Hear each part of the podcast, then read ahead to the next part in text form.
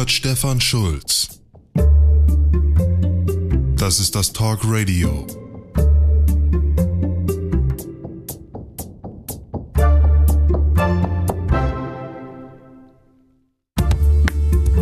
...2020 ging nicht besonders gut los.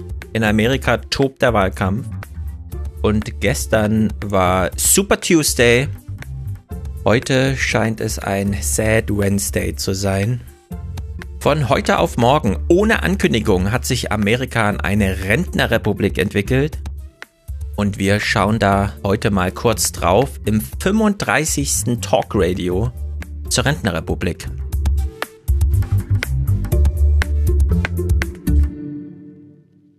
Hier auf diesem Kanal ist schon lange nichts mehr geschehen. Das heißt nicht, dass es wenig zu hören gab, aber zumindest kein Talkradio. Das hat viel damit zu tun, dass ich konkret am Buch arbeite und Podcast-Zeit immer auf Kosten von konkreter Textarbeit geht. Und ja, die Textarbeit geht hier vor. Dennoch gibt es weiterhin regelmäßige Unterstützung von euch. Ich danke euch dafür sehr. Natürlich gilt das Angebot weiter. Wer auf dem Talkradio Konto seine E-Mail-Adresse hinterlässt, bekommt am Tag der Fertigstellung von mir eine E-Mail mit dem E-Paper in allen Formaten, die zur Verfügung stehen. Ich habe also jetzt keine große Liste zusammengetragen, sondern danke ganz pauschal allen, die sich hier angesprochen fühlen, die sich schon in der Rentenrepublik zu Hause fühlen, die sich darauf freuen, dass dieser Text dann bald fertig wird. Heute gebe ich den Zeitplan dafür mal bekannt. Ich habe ihn jetzt ganz fest gezurrt. Und er hat natürlich in erheblichem Maße mit dem zu tun, was gerade so im Fernsehen passiert. Und das ist natürlich Chiffre für die Entwicklungen in dieser Welt. Und damit ist vor allem einmal dieser Super Tuesday von gestern gemeint. Wir sehen das ja auch gerade an der Börse. Der DAX orientiert sich immer ein bisschen am Dow Jones. Und wenn der abstürzt, dann stürzt er gleich hinterher. Eigentlich stand Amerika nicht in der großen Gefahr, auch zu einer Rentnerrepublik zu mutieren, aber es ist tatsächlich von heute auf morgen einfach passiert. Ich bin selbst noch ein bisschen davon überrascht. Die Ankündigung war extrem kurz, dass Joe Biden als Gewinner aus dem Super Tuesday geht. Das hat auch bei 538 oder wie auch immer das Projekt von Nate Silver heißt, der die ganzen ähm, quantitativen Datensätze zusammenträgt und in Auswertung bringt.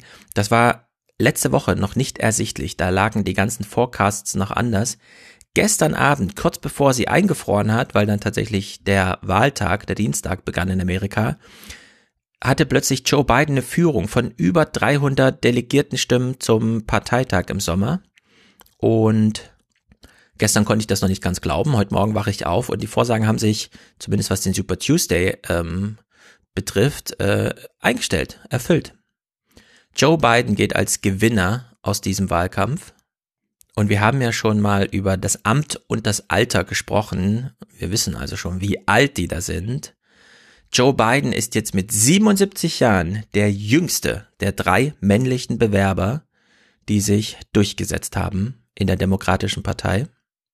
Wobei durchgesetzt hier nur meint, dass Mike Bloomberg nicht ganz genau weiß, wann er eigentlich aussteigt aus so einem Zirkus, den er da veranstaltet, aber wird er kurz oder lang machen müssen.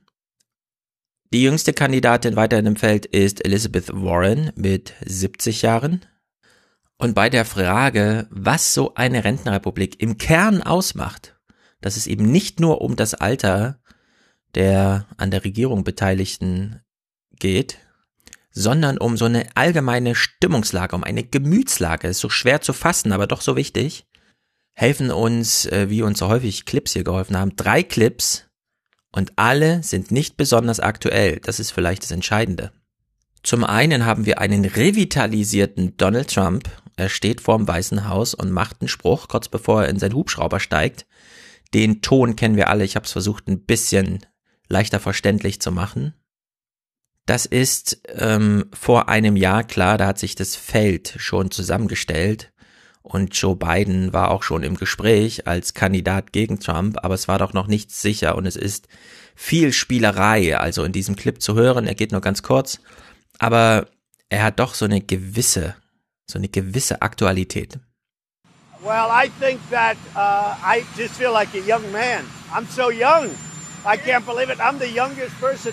I am a young, vibrant man. I look at Joe. I don't know about him. I don't know. I would never say anyone's too old, but I know they're all making me look very young, both in terms of age and I think in terms of energy. I think you people know that better than anybody. Yeah. Die Nachrichten von heute Nacht werden ihn wieder ein paar Jahre gefühlt jünger machen, denn der wichtigste Kraftstoff in der Kampagne gegen ihn wurde heute Nacht ähm, achtlos aus dem Tank ausgelassen und in den Graben gekippt. Und dazu gucken wir nur mal beispielhaft nach Texas. Texas wurde von Joe Biden mit 33,4 Prozent gegen Sanders mit 29,9 Prozent gewonnen. So jedenfalls, wenn man es einfach aufsummiert. Die demografische Ausgangslage kennen wir so ein bisschen. Aus Bayern zum Beispiel. Texas ist so ein Bundesstaat, der viel Landfläche hat, aber eben auch urbane Zentren. Die werden meist recht progressiv regiert, während das ganze Land in Summe eben dann doch ein republikanisches ist. Die wichtigste Unterscheidung, die hier mal wieder auffällt, ist die des Alters. Joe Biden hat gewonnen bei den Schwarzen ab Jahrgang 45, beziehungsweise Alter 45, also so grob Jahrgang 74, 75, je nachdem. Dort überzeugte er mit 68 beziehungsweise 62 Prozent. Auch bei den weißen Alten, oder besser gesagt Älteren, hat er noch 44 oder 34 Prozent eingesackt. Bei den Latinos 36 beziehungsweise 36 Prozent, Altersklasse 45 bis 64. Hier ist er der klare Gewinner. Bei den Jüngeren unter 30 Jahren kam er bei den Weißen auf einstellige 9 Prozent, bei den Latinos auf 10, bei den Schwarzen immerhin auf 30. Also wir haben hier eine deutliche ethnische Differenzierung, aber noch eine deutlichere Altersdifferenzierung, insbesondere wenn man Sanders da dagegen hält. Bernie Sanders hat bei den jungen Schwarzen 45 Prozent abgeräumt, bei den unter 30-Jährigen, bei den Weißen 69 Prozent, bei den unter 30-Jährigen. Bei den unter 30-jährigen Latinos 66 Prozent. Ich trage hier aus einer Tabelle von 538 vor, die tragen ja solche Daten dann immer ganz gut zusammen. Bernie Sanders kam bei den Schwarzen über 65 Jahre auf 7%, also dort einstellig. Bei den Weißen auf 13%, bei den Latinos auf 31%. Also wir haben es hier in ganz deutlichem Maße mit zwei Amerikas zu tun auf so engem Raum. Also man kann es an einzelnen Bundesstaaten ablesen. Also eine der aussagenkräftigsten Zahlen nochmal. Bei den weißen unter 30-Jährigen gewinnt Sanders mit 69 Prozent über Joe Biden, der dort nur 9 Prozent holt. Das liegen also 60 Prozent dazwischen. Bei den über 65-jährigen Weißen gewinnt Biden mit 44 Prozent. Sanders holt dort nur 13. Die Zahlen in abgeschwächter Form äh, wiederholen sich nochmal, wenn man Bloomberg dazu holt. Bloomberg hat bei den Weißen unter 30-Jährigen 3% geholt, bei den Weißen über 65-Jährigen 19%. Hier wird also Demokratie mal wieder ganz klar von Demografie dominiert. Und die Frage ist natürlich, was bedeutet das für den großen Wahlkampf, für die Auseinandersetzung des demokratischen Gewinners, und es sieht nun mal jetzt nach Joe Biden aus, für den Kampf gegen Trump. Trump fühlt sich jung. Und ich will hier nochmal zwei kleine Clips, Clips reinspielen, die vielleicht verdeutlichen, dass die Wahlkampfdynamik hier insgesamt sehr doch gegen ähm, Joe Biden spricht. Zum einen gibt es im Hintergrund oder vielleicht sagt man besser im Untergrund immer noch Stephen Bannon. Wir kennen ihn als ehemaligen Wahlkampfleiter von Donald Trump 2016 und dann Chefstratege im Weißen Haus bis er sich ein bisschen im Clinch mit Trump ähm, gestritten und getrennt hat, ohne dass es zu großen Verwerfungen kam, sondern er ging zurück zu Breitbart und Stephen Bannon macht mittlerweile selber Wahlkampf im War Room 2020, so heißt sein Podcast. Der sich nicht unbedingt lohnt, weil da sehr viel gequatscht wird von irgendwelchen Leuten, die so im Dunstkreis Bannon irgendwie versuchen, Aufmerksamkeit zu erhaschen und weil er schlechte Audioqualität hat. Eine der Aussagen von Stephen Bannon, die jetzt ähm, insbesondere wieder aktualisiert wird, ist allerdings schon älter, also schon durchgetesteter. Sie hat so eine gewisse, wie soll man sagen, Erdung, eine gewisse Traktion und auf ihr kann man so einen ganzen Wahlkampf aufbauen. Und auch hier brauchen wir keinen aktuellen Clip, sondern eben einen besser mikrofonierten, älteren. Stephen Bannon steht auf einer Bühne und sagt folgendes. The millennials are nothing but 18th century Russian serfs right now. They're better fed, they're better fed, they're better clothed, they're in better shape, they have more access to more information. They don't own anything and they're not going to own anything.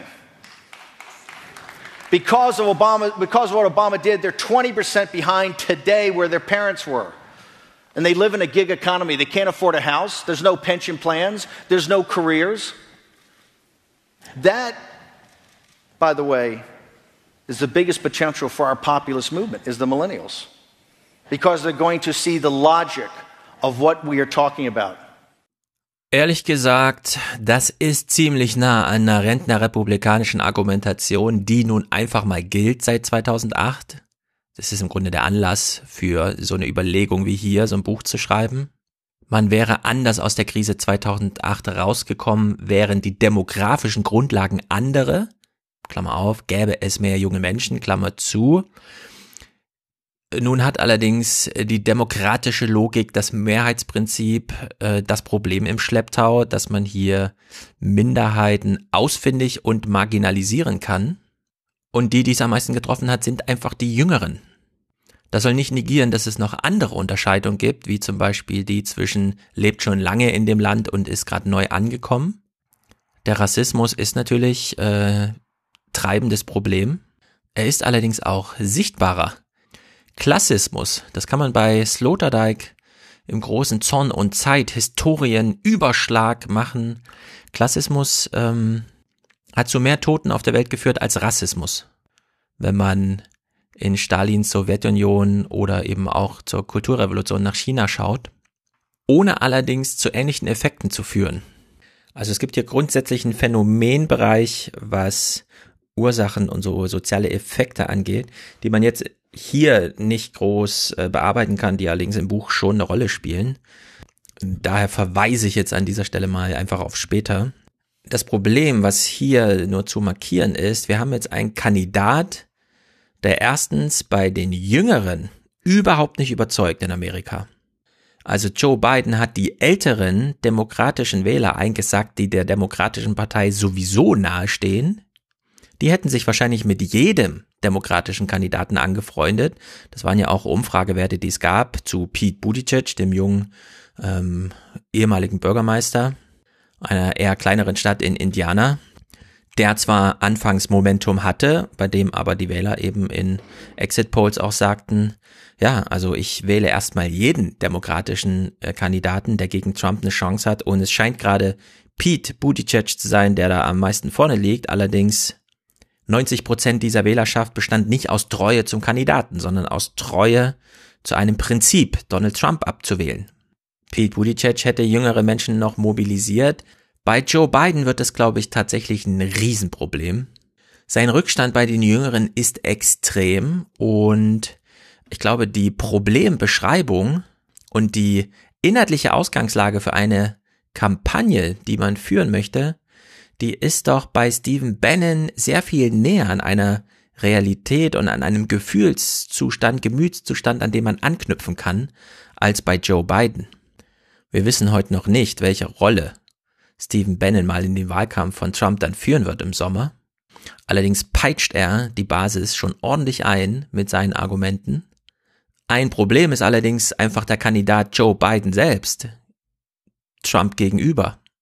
Und auch dafür steht ein Clip, der nicht neu ist, sondern der sich bei YouTube findet, wenn man die entsprechenden Suchbegriffe benutzt, der allerdings, und das ist das Erschreckende und auch das Gefährliche, der zeitlos ist. Also der könnte von 2011, 13, 15, 17, 19 sein, es ist ganz egal. Er wird 2020 im Wahlkampf verwendet werden. Also vielleicht nicht konkret dieser Clip, der ist jetzt nur beispielhaft, Kulisse sozusagen, aber die Idee dahinter. Wir hören hier mal Joe Biden auf einer Bühne. Es ist eher so dieses lockere Gespräch, kein Vortrag, sondern wie es halt so ist, man ist im Dialog, man verstrickt sich, die Situation übernimmt so ein bisschen ähm, das Gespräch und dann platzt halt sowas aus einem raus. And so the younger generation now tells me how tough things are. Give me a break. No, no. I have no empathy for it. Give me a break. Because here's the deal, guys. We decided we were going to change the world, and we did. We did. Ja, das kann man einfach so sagen als ähm, 77-jähriger, 75-jähriger, 73-jähriger, wie auch immer, Herausforderer von Donald Trump. Aber wenn man hier mal vergleicht, wie Joe Biden den Politikverdruss bestätigt und Stephen Bannon auf der anderen Seite aus dieser aktiven Demobilisierung der jungen Wählerschicht Treibstoff generiert für die Gegenkampagne gegen diese Demobilisierung, dann kann da ein bisschen Angst und Bange werden. Dieser Wahlkampf in Amerika hat heute eine ähm, nicht besonders gute Wende genommen, würde ich sagen. Es ging so gut los mit Elizabeth Warren und Biden auf der Bühne. Und jetzt nach diesem Super Tuesday sieht es komplett andersrum aus. Deswegen, auch weil Pete Buttigieg äh, bis zuletzt noch im Feld war und dieses ganze übergebliebene Kandidatenfeld ähm, altersmäßig so rausfällt aus aller politischen äh, Tradition habe ich jetzt als Zeitplan folgenden. Die Rentenrepublik wird als Buch erscheinen dieses Jahr pünktlich zu Weihnachten. Ich habe mich tatsächlich dafür entschieden, nicht nochmal durch diese Tortur zu gehen, im Sommer ein Buch fertig zu haben und dann haben wir im Herbst plötzlich eine andere Welt. Bei Redaktionsschluss war es so, dass ich im September 2015 das Manuskript abgegeben habe, im März 2016 das Buch erschien, im Juni Brexit war und, um, und im November dann die Trump-Wahl. Und es gilt einfach, was Albrecht von Lucke auch schon gesagt hat, diese Wahl am, im 4. November, ist glaube ich 4. November, in Amerika, die ist einfach der prägende Termin für Europa, Amerika, die westliche Welt und Klammer auf, eben Rentenrepublik, Klammer zu. Und da ich hier selbstbestimmt machen kann, wie ich es mache, will ich zu Weihnachten ein hochaktuelles Buch, das die ganze amerikanische Wahl und den Wahlkampf und den langen Weg dahin einfach komplett mit drin hat. Dass ich äh, keine Angst machen muss vor Überraschungen. Denn, und das ist eben der Vorteil, ich muss ja nicht ein Manuskript abgeben und dann das Buch fünf Monate liegen lassen, sondern ich kann tatsächlich bis 10. Dezember schreiben, also fünf Wochen nach der amerikanischen Wahl und es ist trotzdem noch rechtzeitig zu Weihnachten verfügbar. Das ist also der Plan im Ein-Mann-Betrieb hier abgesegnet. Ich hoffe, er trifft auf Verständnis, denn ich hatte ja auch schon mal frühere Zeitpunkte genannt, aber das ist jetzt äh, in Stein gemeißelt, genau so wird's von mir gemacht. Und nur weil das Buch dann erst zu Weihnachten fertig ist, heißt es ja nicht, dass man nicht kleine Zwischenschritte weiter dokumentiert in Form des Podcasts, weil es einfach ist und möglich ist. Da will ich euch aber darauf hinweisen, dieses Rentnerrepubliks Talk Radio hier äh, war ja ein bisschen stiller die letzten Monate. Allerdings gibt's weiter den Aufwachen-Podcast, wo wir zumindest den Wahlkampf ein bisschen enger begleiten und auch neu gemeinsam von mir mit Wolfgang M. Schmidt die 29er. Das ist ein Podcast, der nimmt sich seit Januar jeden Monat dieser 29er, also es sind insgesamt 120 Monate, weil es sind 10 Jahre, 20er Jahre. Wir nehmen uns jeden Monat diesen Monat vor und knöpfen uns so richtig die Ereignisse vor, diskutieren sie einmal durch. Die ersten zwei Ausgaben davon sind schon erschienen, die könnt ihr also nachhören. Das sind monatlich einmalig dann so Gespräche vier bis fünf Stunden lang. Dafür kommt äh, Wolfgang auch zu mir so dass wir hier uns gegenüber sitzen und ein echtes Gespräch führen können. Ist gar nicht so unwichtig. Dieser Podcast, die 29er, hat ein kleines Anhängsel, denn es gibt jeden Monat zwei Episoden. Die eine große, wo wir die Sachen durchdiskutieren. Die zweite kleine, wo wir uns jeweils fünf Texte vortragen aus diesem Monat. Ich habe zum Beispiel zuletzt äh, A Very Stable Genius gelesen. Das ist der, das große Buch der Washington Post Journalisten über Trump. Oder eine sehr interessante Lektüre über My Instagram. Was passiert da eigentlich wirklich auf diesen Plattformen? Jenseits von allem Gerede, das man zu Instagram oder auch allem Erleben, das man selber hat, was da so vor sich geht. Diese Folge allerdings, in der wir nochmal so richtig die Literatur, und damit ist nicht nur das große Buch, sondern auch der journalistische Text, das Magazin und so weiter gemeint, äh, dieses Gespräch geht nochmal so eine Stunde ungefähr und das haben wir hinter eine Paywall getan, die allerdings, wir hoffen, kostengünstig genug mit 2,50 Euro im Monat angesetzt ist. Da kann man also Salon-Mitglied werden und dort den Podcast unterstützen. Falls ihr durch großzügige Unterstützung des Talkradios das Gefühl habt, eigentlich seid ihr auch berechtigt für den Salon und wollt nicht nochmal dort extra zahlen, schreibt mir gerne. Also es gibt ja einige, die hier zweistellig schon fürs Buch mitfinanziert haben. Da baue ich dann gerne eine Brücke, so dass ihr in den Salon kommt, ohne da nochmal Abo-Mitglieder werden zu müssen.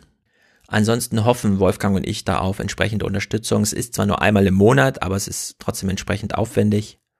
Wenn man also solche Projekte mit freiem Kopf machen kann, ist das immer besser. Und sowas, und da schließt sich der Kreis natürlich, macht dann auch solche freien Buchprojekte wie dieses hier möglich. Gut, das für heute. Es ist leider ein kleines Drama in Amerika. Ich habe im Aufwachen-Podcast schon mal die neue Differenzierung aufgemacht. Äh, Bloomberg ist in den Wahlkampf eingetreten, um Sanders zu verhindern. Und in der Demokratischen Partei gab es zuletzt die Anzeichen dafür, dass es wohl die Ansichten gibt, lieber nochmal Trump als tatsächlich Sanders. Nun setzt man alles auf Joe Biden, aber nach aller Erfahrung, nach aller Beschäftigung mit rentenrepublikanischen Dynamiken sieht das wirklich nicht gut aus. Naja, aber es war bisher immer überraschend, was passiert ist, deswegen kann man sich vielleicht auch weiter überraschen lassen. Im Ernstfall, falls Donald Trump wiedergewählt wird, ist er auf jeden Fall, also das sage ich auf jeden Fall im Sinne von sehr wahrscheinlich, der lame duckste Präsident, den Amerika jemals gesehen haben wird. Aber das kann auch keine gute Aussicht sein. Das, das beste Szenario, das man derzeit sieht, ist, dass man einfach den Präsidenten kalt stellt. Naja, wir bleiben da alle am Ball und für heute sage ich ciao, ciao.